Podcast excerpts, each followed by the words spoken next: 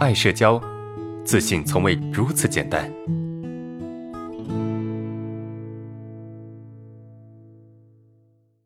老师你好，我是爱社交群里面的学员，你可以叫我 Zizi。我是最近才发现自己有社交恐惧症的，在去逛 B 站的时候，无意中看到了阿伦老师的公开课，我觉得对自己非常的有用。可能之前自己没有意识到，觉得根本不可能会有这种病，也是很无知，经常进行自我攻击，觉得自己做不好都是自己的问题。嗯，如果说是病了的话，那就是找借口。听了阿伦老师的公开课之后，我评估了一下自己，发现自己已经有超过八年的社恐了。当时刚刚考入重点高中，家里对我的期望很大。由于一次课堂的小测试，有一道数学题我没答上来。从那以后，我就一蹶不振，简直像变了一个人一样，觉得自己干什么都不行了。然后自己的内心也察觉到了自己的变化，脑中的两个自己开始做斗争。八年以来，自己一直没有放弃过跟自己做斗争，非常的痛苦。我的内心一直有个声音：自己为什么跟别人不一样？别人可以真正的喜怒哀乐，而我自己为什么就非常的隐忍？别人能正常的情绪，自己就很消极。简单的事情，见到熟人说个话都不自然，自己否定自己，甚至看不起自己。这样矛盾的内心斗争一直持续到了现在。比如一个人待着的时候，我就容易陷入自己的世界，容易幻想。有时候会察觉到自己陷进去了，然后刻意强迫自己走出来。这样反反复复的，我要怎么才能够不陷入自己的世界中呢？我感觉我很容易就。会幻想，就会陷进去。我在阿伦老师的公开课中听到了一些理论和方法，那一瞬间让我觉得顿悟，感觉自己得到了灵丹妙药，心里想着我懂了，只要我这样子，我的社恐就会好。可是当我实践起来的时候，却发现并没有那么顺利，又会有新的问题出现。我现在甚至感觉自己的神经有问题，感觉自己好的时候做什么都顺利。感觉自己状态不好的时候，就什么都不行了。我经常对自己说，等我状态好了，我就去干一些什么事情。但是随着年龄的增长，我发现有些事情是等不得的。反正就是很着急，着急就会有坏情绪，然后这样进行恶性循环。我知道这种着急根本一点都没有用，但是我还是会控制不住自己的思想。我希望老师能够根据我现阶段的情况来告诉我，我应该做一些什么。谢谢老师。J J，你好，我是知心。你能从阿伦老师的课程里面有所收获，并且意识到了自己的问题，主动的来寻求帮助，这让我为你感到开心，因为你终于开始正视你自己的问题了，你也开始思考怎么样可以去解决它。我们的人生好像没有几个八年，就每个人都期望能过得快乐，但是好像老天他总是跟我们作对一样，给我们制造了各种各样的麻烦，让我们为此而感到痛苦。而你当下的痛苦其实并不难解决，不过在解决之前，我们需要先来理一理问题出在哪里，然后再探讨一下应该怎么去做一些改变。从你的叙述中。我们可以发现，导致你问题爆发的节点是在你高中的时候。那个时候，你因为一道数学题没有做出来，而产生了对自己的怀疑，并且当时的你不知道怎么去调节自己，就好像陷入了泥里一样，越陷越深，导致问题越来越严重。不过，我们可以思考一下，真正的原因真的是这道数学题吗？我想，可能不是的。这很大的程度上是因为你对你自己的不认同造成的。你对你自己的不认同，或许从很早就开始了，只是在高中的这个阶段，学业比较繁重，你的父母对你的期望也比较高，从而让你的压力很大。所以这件事刚好引发了你内心一直以来压抑的情感，让你瞬间感觉自己被这种情感淹没掉了。于是你开始变得消极，变得不相信自己。但是生活毕竟还是要继续的。你可能会用一些合理化的方法去调整自己的情绪和想法，但是这种方式好像治标不治本。这也是为什么当下你仍然重复、仍然被其影响的原因之一。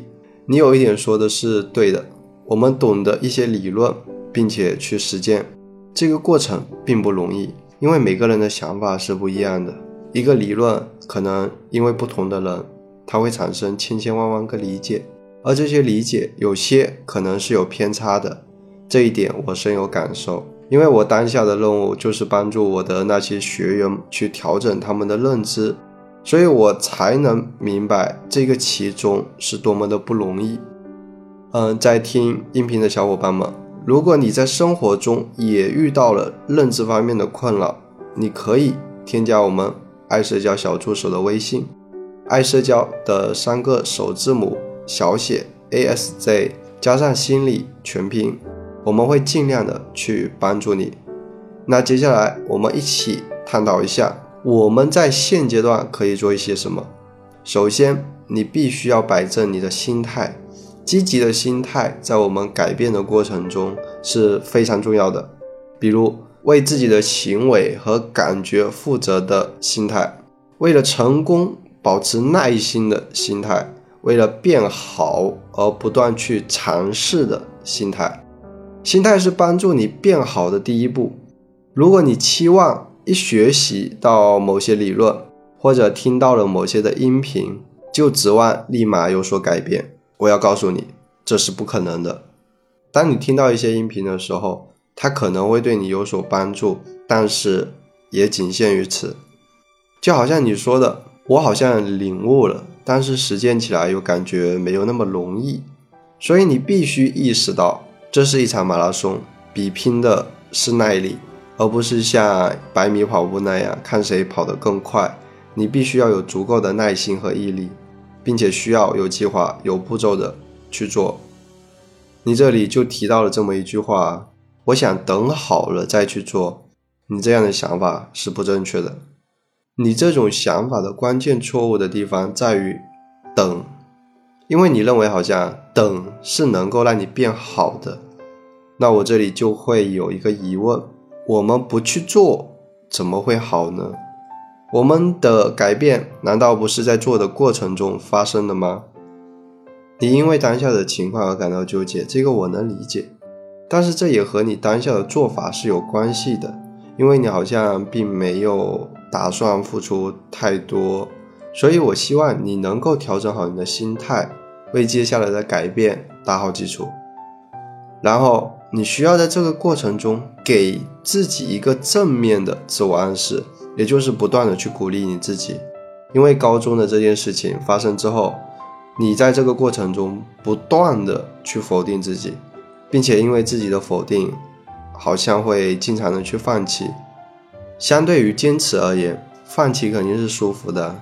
所以你放弃一次，你就舒服一点，那慢慢的你就适应了放弃这个行为。可能刚开始放弃的时候，你还会很焦虑，还会觉得，哎，我放弃是不是不太好？但是，一旦你放弃的多了哈，你可能就会变得没有责任心，不在乎这些事情，反正放弃就放弃吧。所以当下，我希望你要改变你的这种习惯，改变你的这种想法。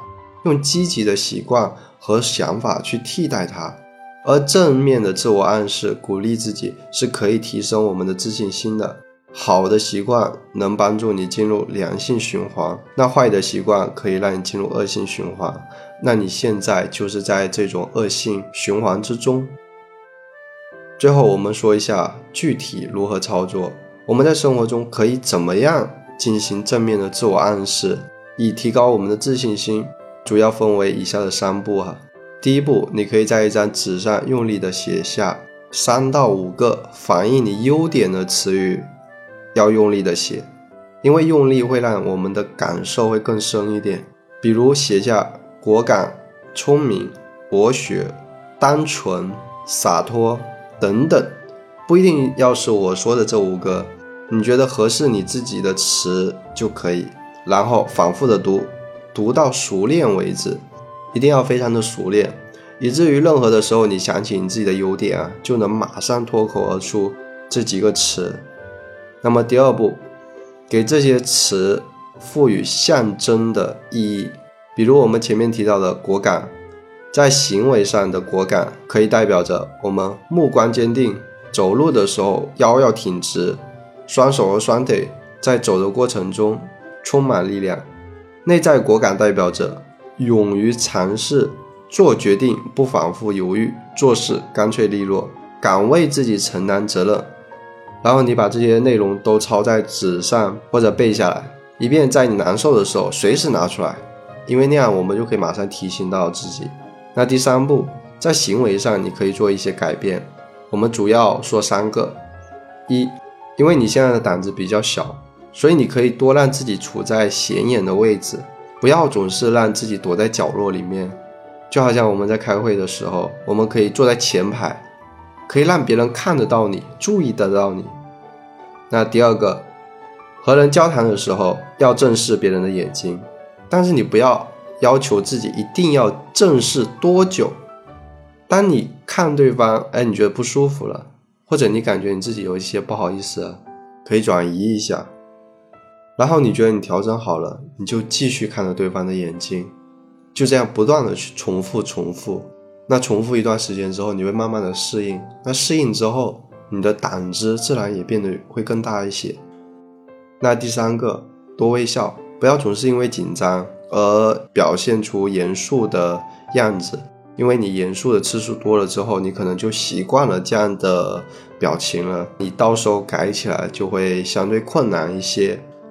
我们经常多微笑，可以带动我们的情绪，让我们的情绪也变得好起来，从而也能让别人感受到我们的善意。好，希望以上的这些建议对你会有所帮助。